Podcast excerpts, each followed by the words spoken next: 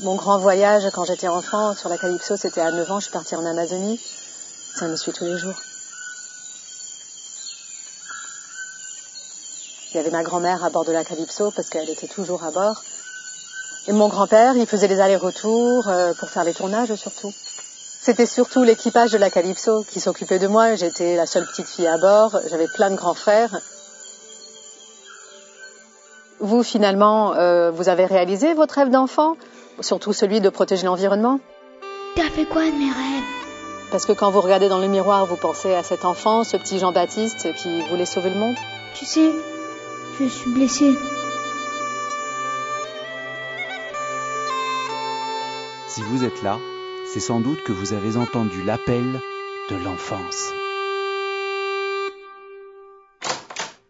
Alors comment il va, euh, monsieur, monsieur Libéra Vous avez de la visite? Dites-moi, vous êtes sûr que je dois rester alité là pendant plusieurs jours? Non mais écoutez, euh, je connais mon métier. hein. Ah non, Vous mais je n'ai pas dit le contraire. Vous avez besoin de son repos, ok? Et pour ça, je vous ai prescrit des antidépresseurs et des somnifères. Bah, J'ai jamais eu besoin de ça, moi. Ouh, on croit toujours que c'est pour les autres, et puis à un moment... euh, Bon, je peux vous parler cinq minutes? Non, non, non, euh, écoutez, là j'ai vraiment pas le temps, vous n'êtes pas le seul patient ici. Pour ça, il y a les infirmières. Alors, faites ce que je vous dis, c'est ira mieux. Putain, mais quel con ce mec T'es vraiment coincé ici, là Ouais, mais tu sais quoi? J'y toucherai jamais à ces médocs. Bah, T'as bien raison. Dis, dis JB, Ouais. tu vas bien continuer à lire euh, ton journal, là? Ah, dis donc, et tu commences à y prendre goût? Bah ouais. Bon, alors, ouvre tes oreilles, petit homme, et écoute. Huit mois que les restrictions sévissent. Plus les semaines passent, plus les mois Plus les passent. mois passent, et plus plus la notion de liberté prend du sens pour moi. La liberté, c'est de pouvoir passer du temps avec les gens qu'on aime, de pouvoir échanger, de pouvoir les prendre dans les bras. Aujourd'hui, ça n'est plus possible. La cornouaille. Ça me paraît tellement irréel. Mes anciens potes musiciens, Katie, vais-je les revoir un jour? En attendant, ma vie quotidienne continue à Paris. Aujourd'hui, j'ai reçu la décision du juge aux affaires familiales. Par ces motifs, Elisabeth Zina, vice-présidente aux affaires familiales, rappelle que l'autorité parentale est exercée conjointement par les deux parents, fixe la résidence habituelle de l'enfant chez la mère, dit que sauf meilleur accord entre les parties, le père bénéficiera d'un droit de visite. Bénéficier. Un terme qu'on emploie quand on peut jouir de quelque chose dont on n'aurait pas le droit par défaut. Une sorte de privilège, en somme, si l'on en croit l'étymologie. Comme si je n'avais pas le droit, par défaut, d'élever mon fils tous les jours. J'ai donné naissance à un enfant et la justice réduit mon rôle de père à une pension alimentaire. Quasiment. Cet enfant, je n'aurai quasiment pas le droit de l'élever. Si petit. Si petit, mais il prend déjà une place énorme dans mon cœur. A parlé des pères parce que quelques-uns sont montés sur des grues pour crier leur désespoir. La justice leur a pris ce qu'ils ont de plus cher au monde. Les médias en ont beaucoup parlé pendant un temps, et ces pères sont retournés dans l'oubli. Qui se soucie d'eux aujourd'hui? Maintenant, je suis dans leur cas. Est-ce que je vais devoir aussi monter sur une grue et faire la grève de la faim pour faire valoir mes droits? Encore une fois, pensez à autre chose. Lâcher prise. Vivre. Les juges décident, je ne peux pas contrôler ce qui ne dépend pas de moi. En revanche, je peux gérer ma liberté, celle de voyager, celle de rencontrer et de partager. Enfin, là encore, c'est relatif. On est libre de bouger en France, mais pas en Angleterre, avec les restrictions. Eurostar, bonjour. En raison des restrictions sanitaires, aucun train ne circule jusqu'à nouvel ordre. Pour plus d'informations, merci de consulter notre site internet. Bon, demain, je me lèverai tôt. Je prendrai le train pour la Bretagne et j'irai me promener sur les falaises du Pénestin, juste pour quelques heures.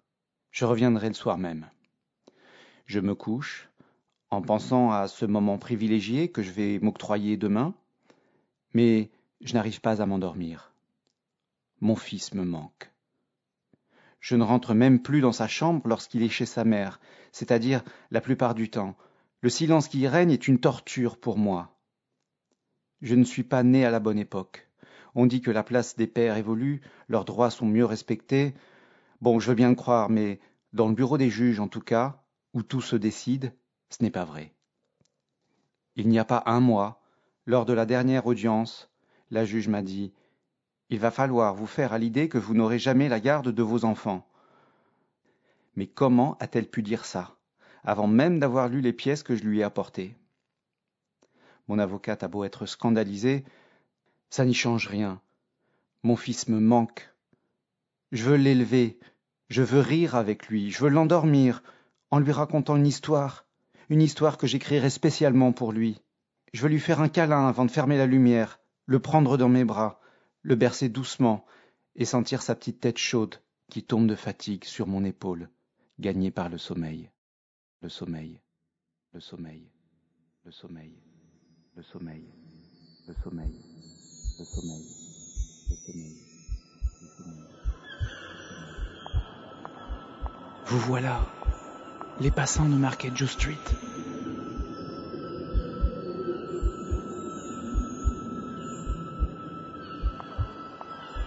Et ces réverbères. Je descends la rue. J'approche, j'approche, j'y suis. Revivre le meilleur moment de ma vie.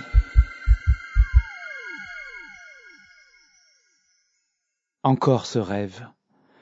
Je le comprends toujours pas, mais il est de plus en plus rassurant. Par contre, en bas de la rue, ça m'échappe encore. Encore et à chaque fois. Mais bon Dieu, qu'est-ce qui peut bien se trouver en bas de cette rue pour que je brûle d'envie d'y accéder?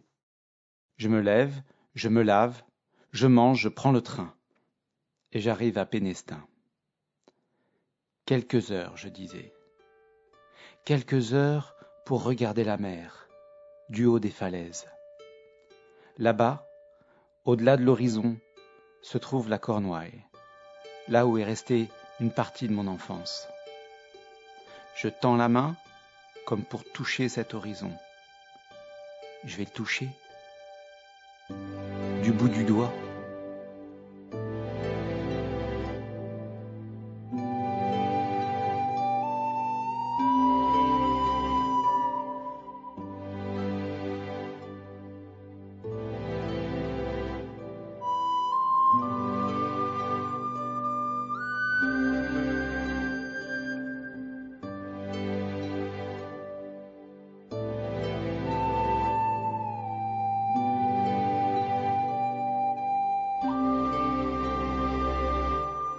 Mais non, la réalité me rattrape.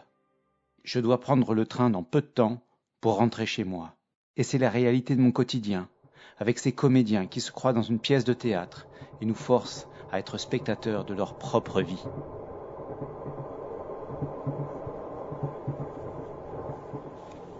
Salut ma belle, comment tu vas? Ouais. T'es où là? Bah, je suis chez le dentiste, j'attends mon tour. Ah ouais, bah moi je suis dans le train. Je vais voir mon mec. T'as déjà fini ton taf Ouais, j'ai fini une heure plus tôt aujourd'hui. Ouais. Non mais franchement, heureusement quoi.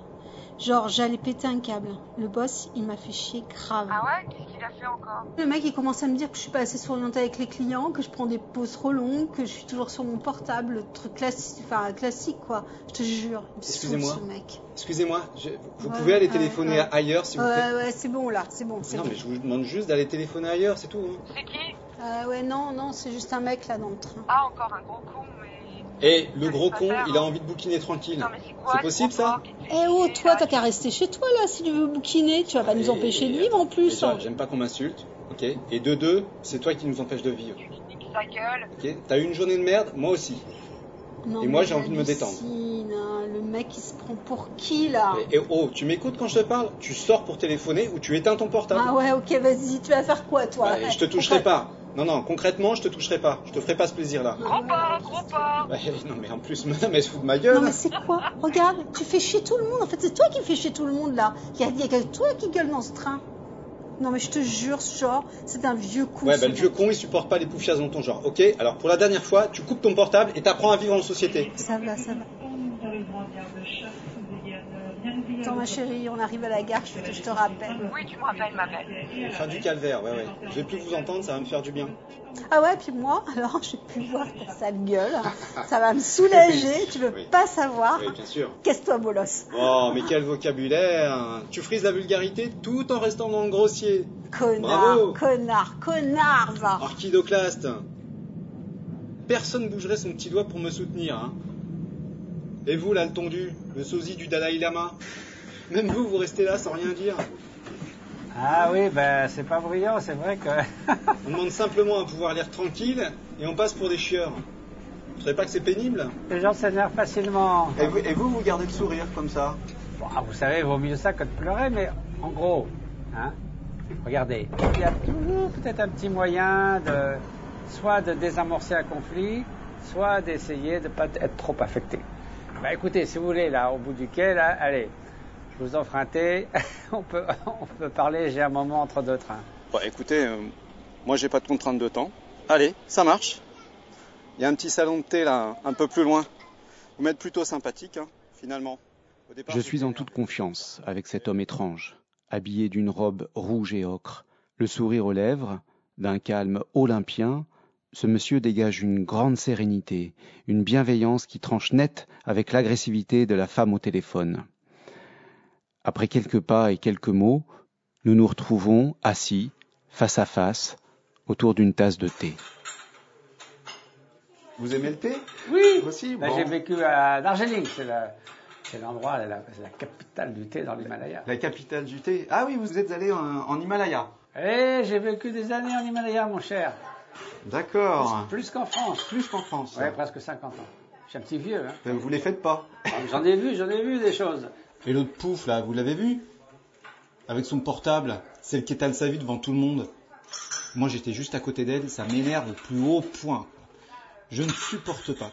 Comment vous faites pour rester aussi cool On vous agresse des fois? Oui, bien sûr, mais si vous voulez, bon, ça peut être un peu déplaisant. Forcément, c'est plus déplaisant quand c'est vous-même qui êtes la cible. Ceci Ah. dit, oui, mais je sais bien. Et pourquoi? Parce que c'est l'ego qui est visé. Il y a un très bel exemple.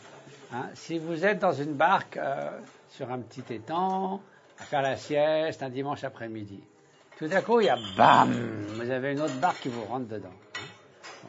Ah, Qu'est-ce que c'est que cet imbécile qui est en train de faire la sieste?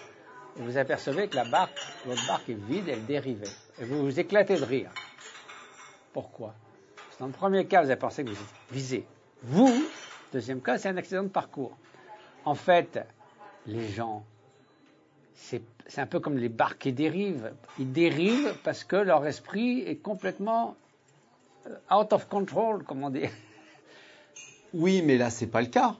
C'est volontaire, c'est pas une barque euh, comme Oui, ça qui dérive au volontaire, mais hasard. c'est le résultat de mauvaises tendances accumulées. Si vous voulez, c'est aussi des victimes. Je vais vous donner un, Ah bah là c'est moi la victime parce que j'ai pas pu lire de tout trajet. Je ne dis pas que c'est les autres les victimes et vous le coupable, bien sûr. Il y a un autre exemple qu'on donne dans le bouddhisme. Si quelqu'un vous frappe avec un bâton, vous vous mettez en colère contre la personne, n'est-ce pas? Pas contre le bâton. Mais si on y songe bien, la personne, elle est comme un bâton sous l'empire de son énervement, de sa colère, de son propre malaise, de son ignorance, de sa confusion mentale, du fait qu'il n'avait pas assez ses fins de mois, qui râle contre le système, la dame elle râle contre je sais pas qui, peut-être que trois jours avant je sais pas ce qui s'est passé. Enfin bon, toutes sortes de facteurs et de conditions qui font que ces gens sont acariâtres, ils sont pas plaisants, etc., etc.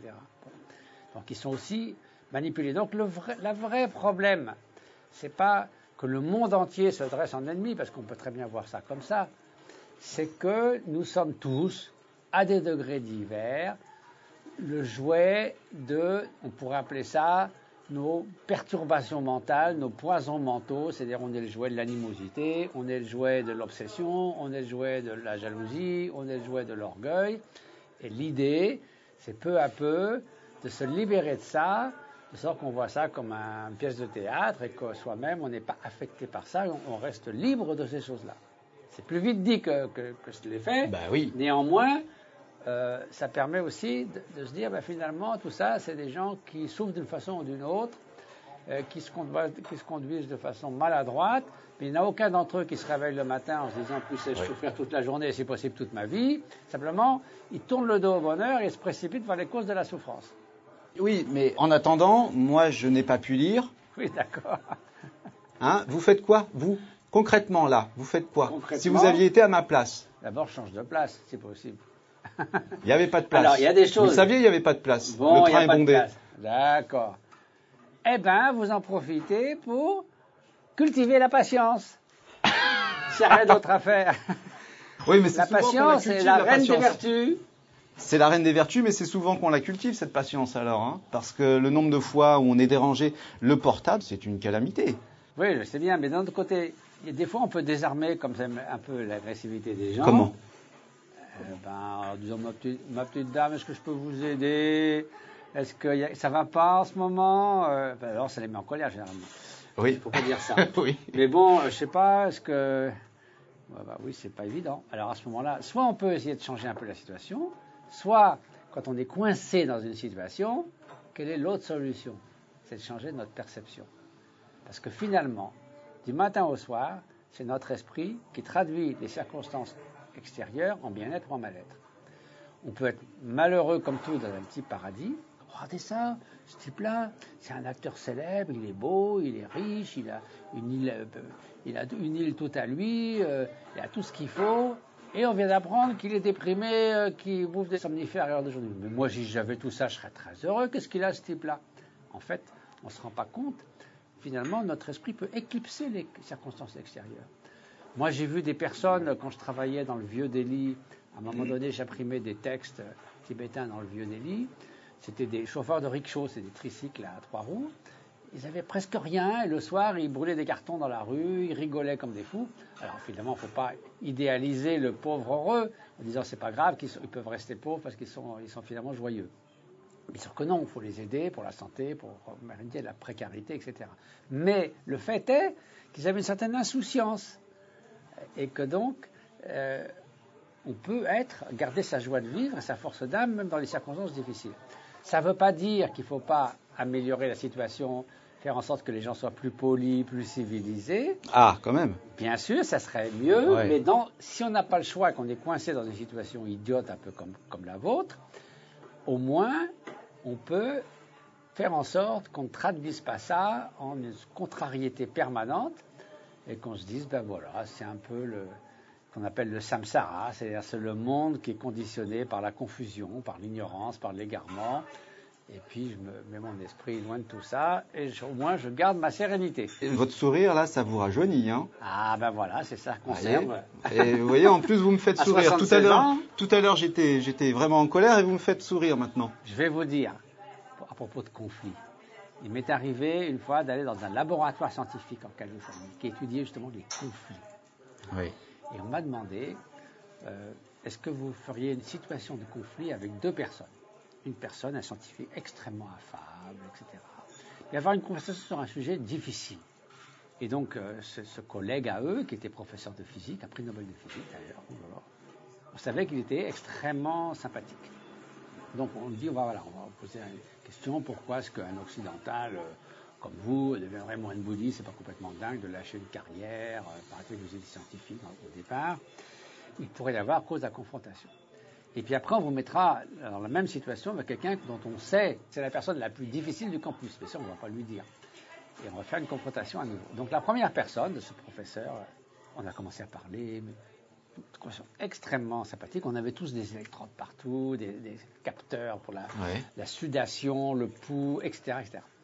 Et tout de suite, il y avait une, harmonie entre nos physiologies. C'est-à-dire qu'on on a parlé, on avait des points de vue différents, mais très courtoisement. Et à la fin, il a dit, bah, c'est dommage, on aurait bien continué la conversation.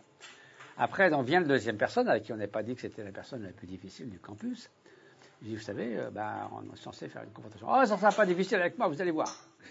Alors il me rentre dans le show tout de suite. Et puis moi je lui réponds, ben, j'explique euh, ça avec le sourire. Et puis et, il mesurait la physiologie. Au départ, il était tout feu tout flamme, donc la physiologie était euh, au top de son excitation. Et puis bon, il s'est calmé. Et à la fin, il a dit ben, écoutez, je ne peux pas me disputer avec ce type-là. Il sourit tout le temps. Puis il y a quelque chose avec lui, j'arrive pas à me disputer. Donc, CQFD, il faut être deux pour se disputer. C'est pas facile, je vais essayer. J'ai lu une fois dans un livre sur le bouddhisme que même envers les gens qui nous font du mal, il fallait éprouver de l'altruisme. Oui, alors je vais vous expliquer comment. Quelqu'un m'a dit un jour, un grand penseur français que je ne nommerai pas, c'est complètement stupide ce type de compassion. la compassion pour les Chinois qui ont torturé les Tibétains, etc. Oui, ben oui. Oui, il faut comprendre. La haine, qui est l'alternative, c'est pas la solution, parce que la haine, comme disait le Bouddha, quand la haine répond à la haine, la haine ne cessera jamais. Ou comme disait Gandhi, œil pour œil, dent pour dent, le, monde, sera bientôt aveugle et édenté. Donc la loi du ça ne marche pas. Qu'est-ce que ça veut dire? Avoir de la bienveillance pour quelqu'un qui vous fait du mal. Ça ne veut pas dire, oh, le pauvre vieux, allez, allez, on va lui payer des vacances aux Bahamas, ça ira mieux, c'est pas grave, il a tué cinq personnes, mais finalement, c'est pas un mauvais type. Il avait des problèmes dans son enfance. L'altruisme, qu'est-ce que ça vise à faire À essayer d'améliorer davantage de bien-être dans la société, chez la personne. La compassion, c'est de remédier à la souffrance et à ses causes. Quelqu'un qui est à une nuisance dans la société, oui. c'est visiblement une cause de souffrance pour les autres. Qu'est-ce qu'on peut faire? On peut se dire, voilà, si j'avais ce type devant moi, je lui fracasse le crâne, au moins il ne fera plus de mal à personne. Oui. Mais on peut souhaiter, ne serait-ce qu'avoir une attitude, c'est ça une attitude. Oui. Ça serait quand même bien que ce type-là, finalement, il change. Bachar al-Assad, s'il pouvait, puisse la haine, l'animosité, l'ignorance, l'indifférence, la cruauté, l'avidité de cette personne, si on pouvait y remédier, ça serait bien. Est-ce qu'on pourrait, dans ce pays-là, euh, sur le long terme, avoir un système d'éducation tel que de telles personnes n'émergent pas de ce système, comme dans les pays totalitaires? Si vous voulez, c'est une démarche comme un médecin, un thérapeute qui voit un fou furieux, ben, il le contrôle avec une camisole si nécessaire, mais après, il ne vient pas lui taper dessus un coup de bâton. Il va est-ce que je peux le soigner ou pas? Au pire, je le neutralise et j'essaie de le soigner. Donc, c'est l'idée de remédier au mal, parce que c'est aussi une cause de souffrance, cette personne, pour lui-même, pour les autres. Donc, si vous voulez, c'est plutôt une posture intérieure. La compassion, c'est de remédier aux causes de la souffrance, quelle qu'elle soit ou qu'elle soit. C'est différent d'un jugement moral. C'est-à-dire que ça n'excuse rien. On Bien sûr, oui, le mais... blâme existe, mais on essaie de voir de façon constructive, est-ce qu'on peut remédier à ça? Oui, mais quand on est victime d'une personne qui nous veut du mal, comment peut-on euh, se mettre dans une posture qui éprouve de la compassion? Je donne un exemple très précis. La mère de mon fils veut exclure le père de la vie de mon fils. Je suis lié à mon fils, je suis lié à elle. Comment puis-je me défendre tout en éprouvant de la compassion pour elle? Oui, alors la, compassion et l'altruisme, n'est en aucune façon de la faiblesse. Il faut être droit dans ses bottes, extrêmement ferme, décidé, mais à l'intérieur, ne pas avoir de haine. Le but, c'est de trouver la solution pour la personne qui est la plus innocente, votre fils, sans pour autant faire du mal à qui que ce soit, ni à vous-même, en étant lucide et une bienveillance dans le fond, même si vous prenez un aspect un peu sévère. Oui. Il y a beaucoup de façons d'être ferme dans un conflit. Mais pas lâcher par faiblesse pour que votre fils en pâtirait parce que vous ne voulez pas vous disputer. Et si ça marche pas, bah, allez, Si ça au- marche pas, justement. aux moyens légaux, mais sans haine. L'idée, c'est que tout le long du chemin, on explore une par une les différentes possibilités, en montant en, en- en grade, je dirais, d'intervention à mesure que ça marche pas, mais toujours avec l'idée de trouver la meilleure solution possible pour tout le monde. C'est-à-dire qu'il y ait moins de souffrance possible. Il y aura toujours un peu de souffrance, parce que c'est une situation difficile, mais au moins ne pas en rajouter.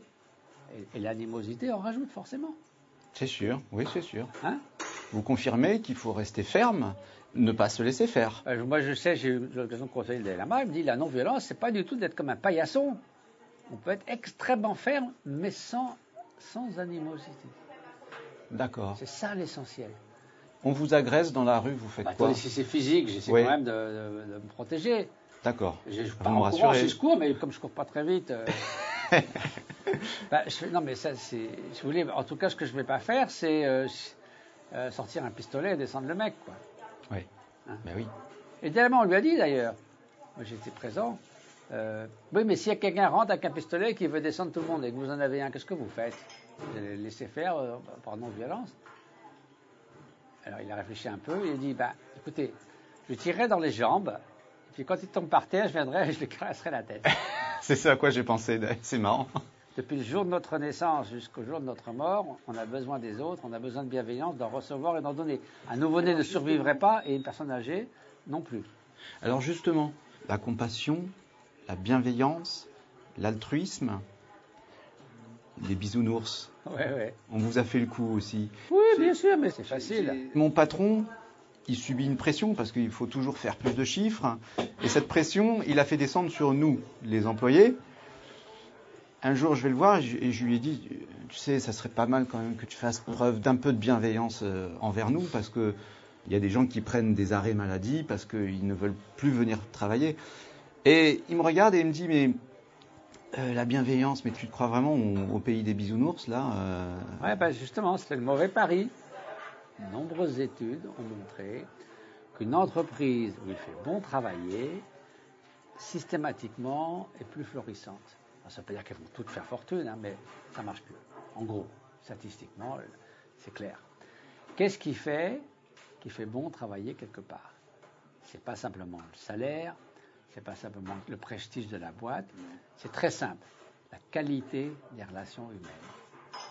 Et qu'est-ce qui fait la qualité des relations humaines? C'est la confiance, c'est la coopération, c'est l'ouverture, c'est pas qu'il y ait trop de verticalité absolument infranchissable, c'est que les gens ont de la marge de manœuvre, le burn-out dans, le milieu du travail, c'est d'être coincé dans une situation où notre créativité ne peut pas s'exprimer, on a un très faible marge de manœuvre qu'on sait entre un supérieur et des gens qui dépendent de nous.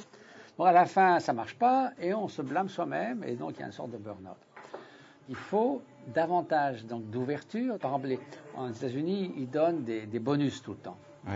Et l'idée, c'est par exemple, on donne un bonus collectif. Vous avez bien travaillé. Non, il y en a qui ont travaillé plus, un peu moins que d'autres, qui sont plus capables, mais ils ont tous fait ensemble.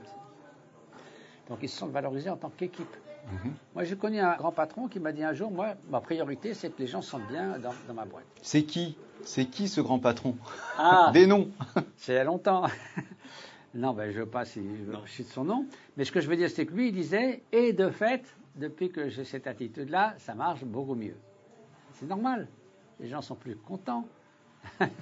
non, mais en tout cas, ce qui est vraiment euh, tout à fait vérifié, c'est que un lieu où fait bon travailler, ça fonctionne mieux et que le facteur principal, c'est la qualité des relations humaines. Ça, c'est très important. Mais c'est et la qualité des relations humaines, c'est lié à la bienveillance. C'est pas lié à, encore une fois, à, des avantages en nature. Bien sûr, mais c'est simple à comprendre. Pourquoi, pourquoi ben c'est pas appliqué?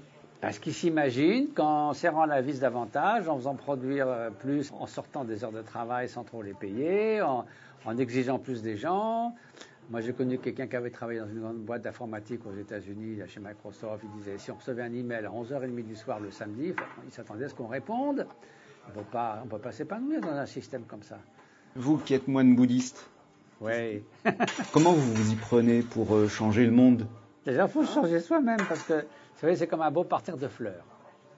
Si vous dites, bon, toutes les fleurs sont fanées, mais si j'en mets beaucoup, ça va l'air bien.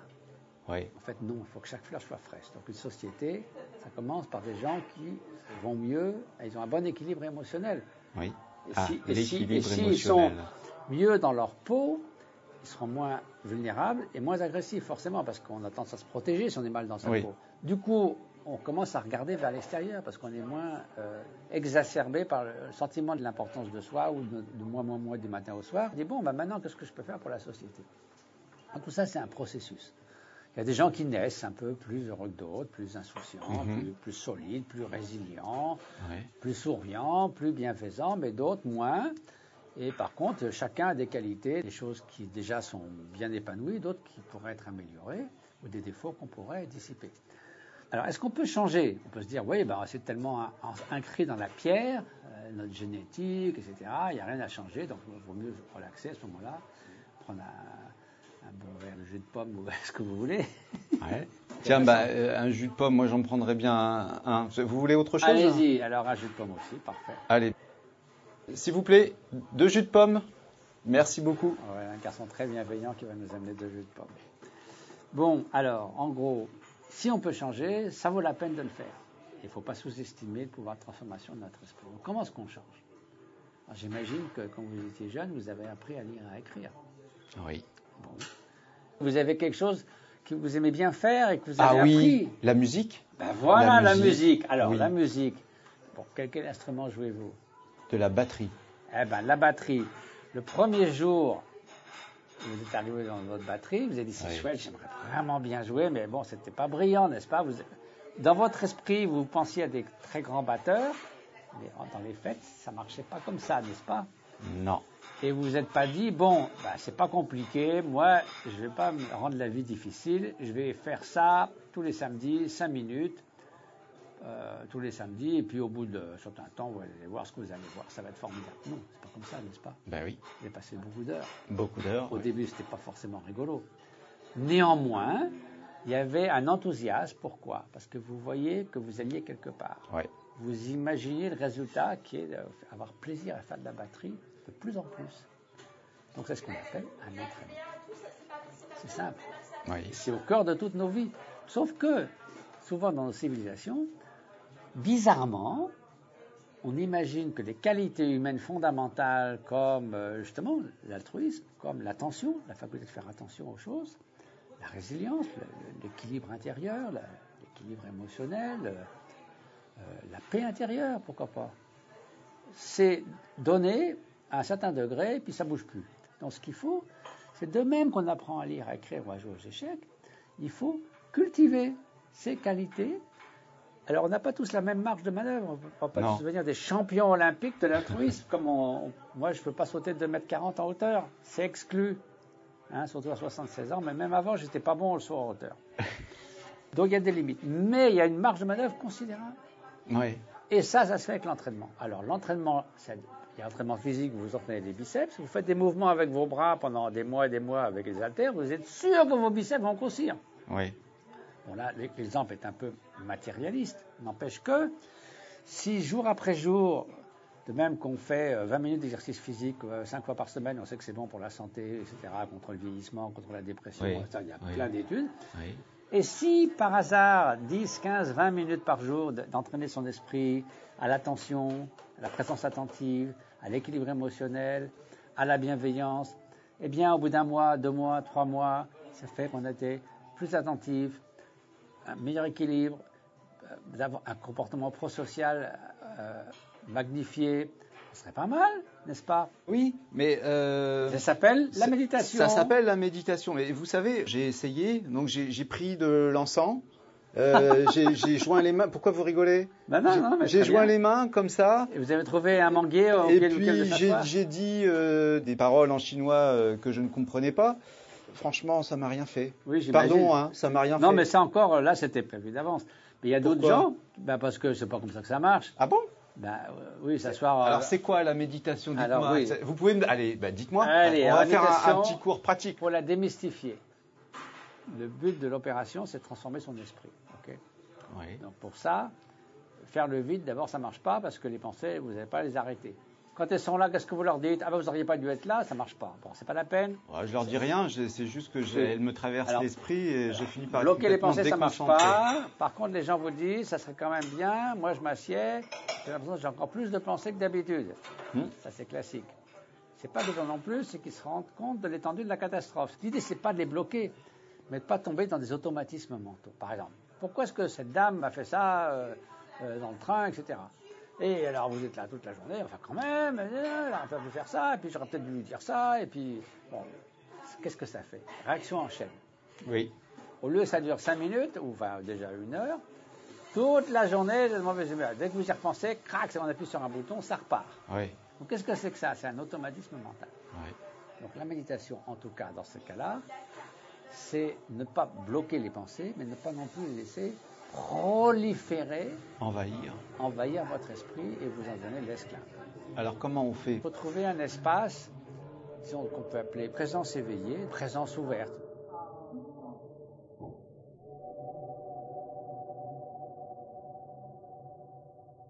Vous avez une pensée d'anxiété, de jalousie, de ressentiment, d'énervement, etc. Pourquoi m'a fait ça, ça.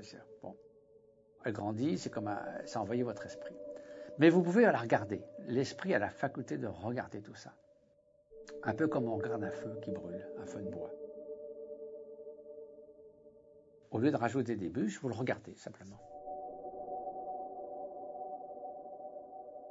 finalement, il va brûler un certain temps, mais il va s'amenuiser jusqu'à s'arrêter. Oui. Il faut, c'est déjà pas rajouter des bûches.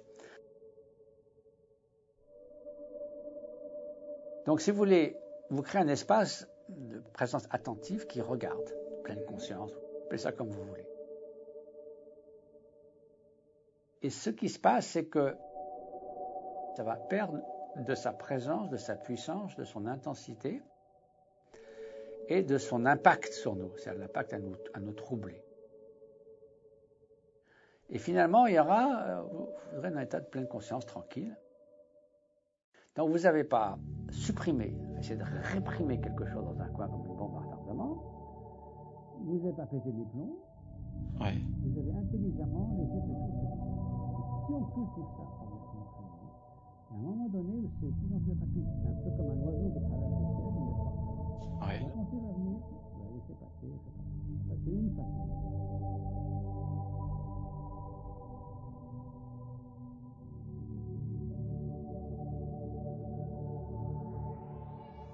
Mais vous parliez de la bienveillance. Alors là, c'est un peu différent, parce que la première, c'est la façon de gérer les pensées. Par contre, cultiver une qualité, c'est encore autre chose. Enfin, la, la bienveillance, on en parlait, les bisounours. Donc, qu'est-ce qui se passe? Vous engendrez de la bienveillance par rapport à votre fils. Vous l'aimez beaucoup. Ah oui. Ben voilà. Donc, ce que vous souhaitez à votre fils, c'est quoi? Puisse-t-il être heureux, s'épanouir dans l'existence? Puissent les, les obstacles être, lui être épargnés Un amour inconditionnel, d'accord? Donc, Vous prenez cet exemple envers quelqu'un pour qui c'est facile, plutôt que la personne avec qui vous disputez, sa maman ou autre chose. Pour commencer. Ensuite, vous laissez ça envahir votre esprit. Envahir l'esprit, ça veut dire C'est-à-dire quoi que Ça vous- veut dire, vous- vous- je mets des mots dessus. Par d'abord, c'est les mots, puisse-t-il être heureux, puisse-t-il être heureux. Mais en même temps, il y a une saveur, un ressenti. D'accord. L'amour, c'est c'est- c'est pas simplement des paroles, des gestes physiques, Oui. C'est que vous êtes plein d'amour vis-à-vis de quelqu'un. Quand même, on sait ce que c'est. Se D'accord. Ressentir de, l'amour, je dirais, bienveillant, pas de l'amour euh, passion romantique, etc. C'est un sentiment chaleureux. Ça me met de la chaleur au cœur. Il y a quelque chose, il y a un ressenti, un vécu. Et je me concentre sur ce ressenti, c'est Oui, ça? parce que si vous vous imaginez la haine à la place, c'est pas du tout la même expérience, c'est une expérience. Donc il y a cette euh, qualité que mon état d'esprit est un état d'esprit d'amour vis-à-vis de cet enfant. Donc, est-ce qu'on peut dire que la méditation, c'est quelque chose d'agréable? Une émotion positive comme la bienveillance, c'est quelque chose qui est en harmonie avec ce qu'on pourrait appeler notre nature profonde. On se sent bien, disons. Oui. On sent que c'est juste. On aimerait que ça dure. Oui. Et du coup, en le nourrissant, on aimerait que ça s'amplifie. Donc vous avez ce sentiment par rapport à votre enfant que vous aimez beaucoup. Ensuite, au lieu que ça soit juste 10 secondes, ce qui arrive souvent, puis après on est distrait, on fait autre chose. Par notre pensée, oui. Voilà, donc là, vous essayez de le cultiver pendant 10 minutes, 15 minutes.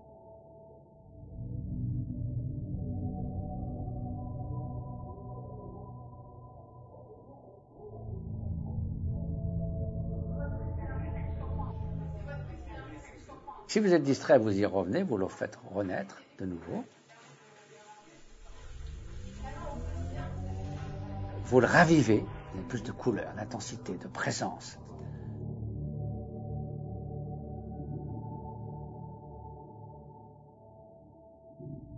Donc c'est ce qui s'appelle maintenir pendant 10 minutes, ce qu'on fait jamais d'habitude. Vous faites des gammes de batterie, mais vous méditez pas sur l'amour pendant 15 minutes. Et si vous le faites, ça aura le même résultat que de faire des exercices de batterie. Au début, c'est comme de faire du vélo, ça peut sembler difficile et on fait des efforts et on y arrive mal. Et à un moment donné, on le fait bien sans effort. Quand on fait bien du vélo, on lâche les, les mains, on peut même regarder dans le ciel en sifflant, vous n'allez pas tomber. Ah, vous pouvez méditer dans le métro. Oui, on peut, oui, oui, bien sûr. Mais méditer, c'est pas se sortir de, de l'environnement pour aller méditer dans sa tête. Et à un moment donné, on doit effectivement, sans faire des efforts, ouais, il faut que je médite, je suis dans le métro, que naturellement, vous, re- vous restez dans cet état de, présence ouverte sans faire d'efforts. Donc à un moment donné, méditation et non-méditation se mêlent. Une sorte de, manières d'être qui fait que vous n'êtes pas emporté par euh, les pensées errantes, etc. Mais sans vous bloquer, c'est pas un truc artificiel. Va pas, va, je distrait, attention, pas que j'ai de la colère. C'est naturel. Ça s'acquiert, ça, ça se cultive, et le mot sanskrit pour la méditation bhavana veut dire cultiver.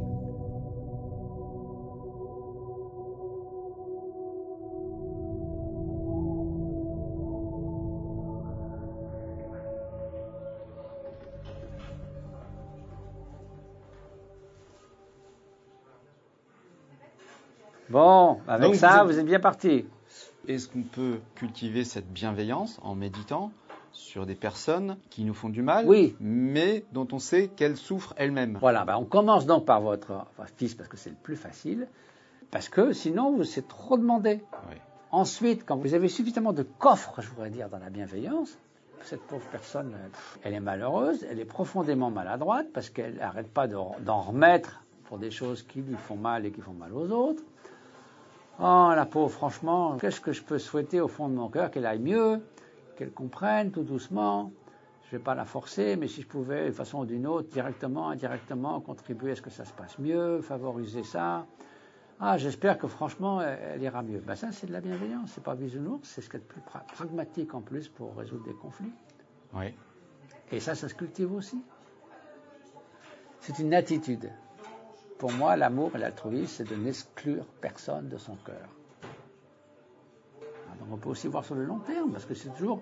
On vous dit oui, euh, ah, qu'est-ce que la méditation peut faire? Il y a un feu de forêt. Tout. Attendez, c'est au moment de l'étincelle qu'il faut agir.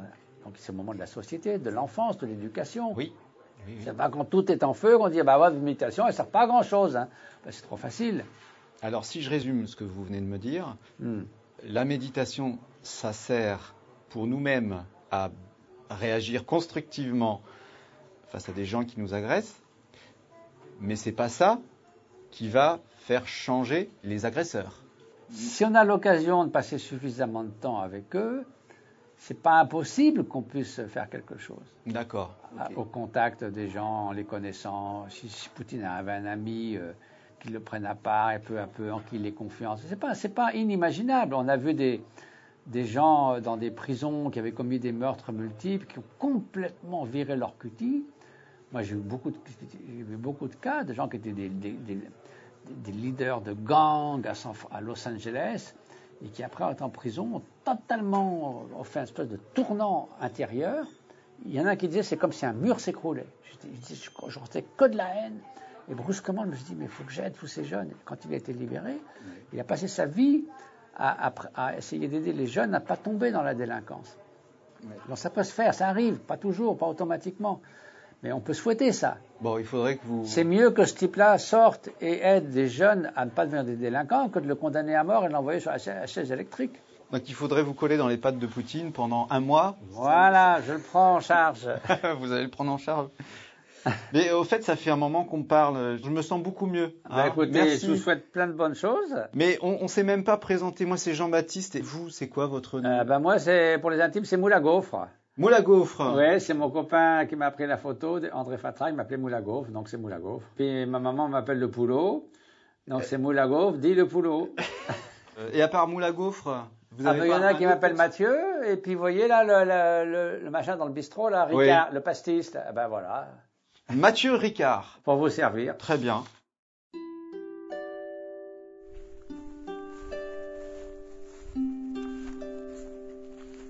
Mais je te jure, genre, c'est un vieux con ce mec. Ouais, bah le vieux con, il supporte pas les poufias dans ton genre, ok? Alors pour la dernière fois, tu coupes ton portable et t'apprends à vivre en société.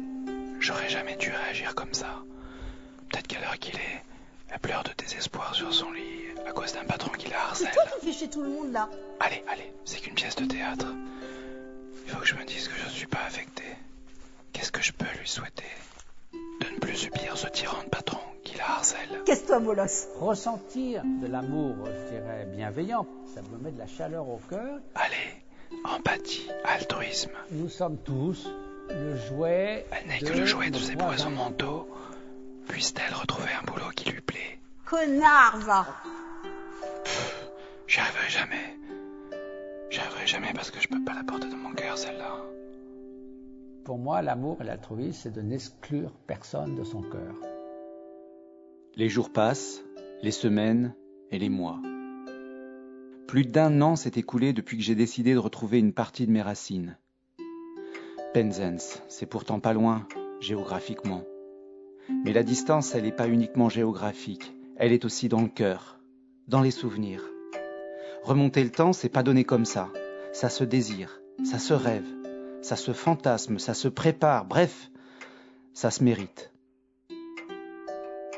J'ai toujours pensé que grandir, c'est redevenir enfant. Elle est longue, la route qui mène à l'enfance.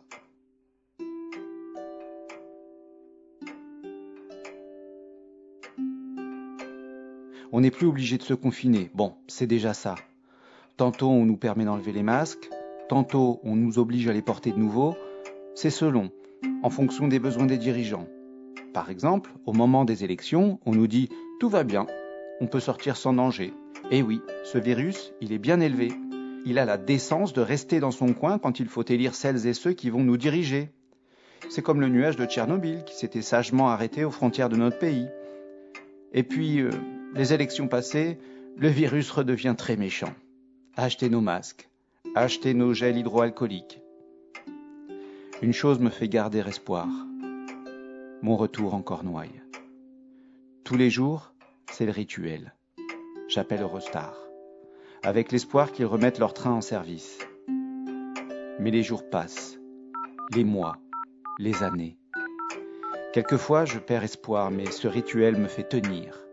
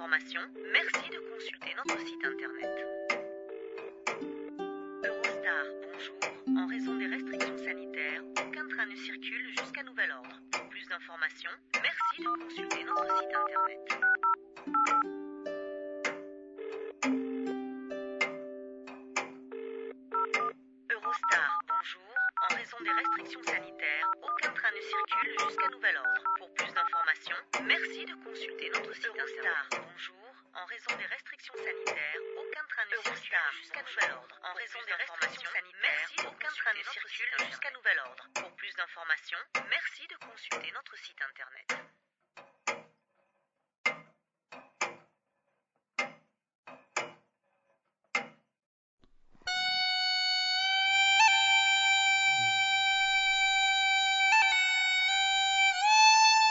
C'était le troisième épisode de L'appel de l'enfance. Lundi prochain, le 17 avril, vous pourrez écouter le quatrième épisode, dans lequel Miguel Benassayag encourage le personnage principal à délaisser les réseaux sociaux pour se rendre en Cornouailles et vivre l'authenticité des retrouvailles. Si vous avez aimé cet épisode, n'hésitez pas à laisser un avis sur l'appel de l'enfance gmail.com, à noter ou liker l'épisode sur les plateformes de podcast et à le partager. Si vous souhaitez me soutenir, vous pouvez vous abonner à mes réseaux sociaux ou faire un don sur ma page Tipeee. À la semaine prochaine!